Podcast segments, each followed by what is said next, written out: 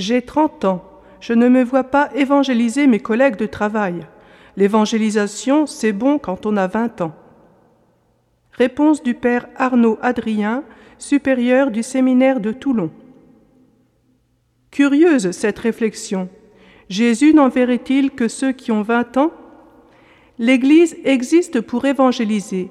C'est son identité la plus profonde, dit le pape Paul VI dans le grand document L'évangélisation dans le monde moderne. Malheur à moi si je n'évangélise pas, s'écrie Saint Paul. Mais il est vrai que chaque âge, chaque situation induit une manière d'évangéliser, et c'est la personne en face de nous qui nous indique comment lui partager notre trésor, qui est aussi le sien. La différence, c'est qu'elle ne le sait pas encore.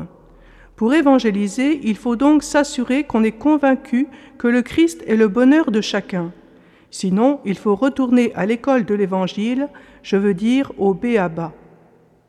Ensuite, il faut percevoir que l'évangélisation est une réalité complexe, qui commence par un témoignage de vie, suivi d'une première annonce en vue de l'adhésion du cœur, puis d'une catéchèse et de l'introduction dans la communauté chrétienne d'une initiation à la vie sacramentelle, d'un don de soi dans le service des frères et en finale, et même dès le commencement, dans une audace évangélisatrice.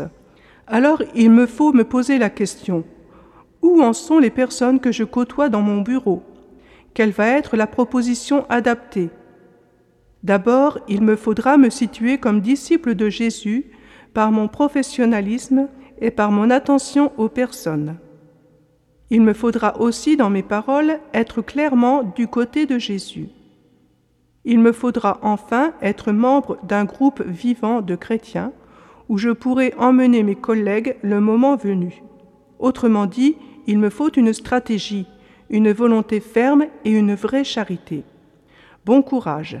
Et d'abord, formez-vous à ce devoir d'évangéliser comme vous vous formez à votre métier. Postscriptum Tapez donc évangélisation sur Google.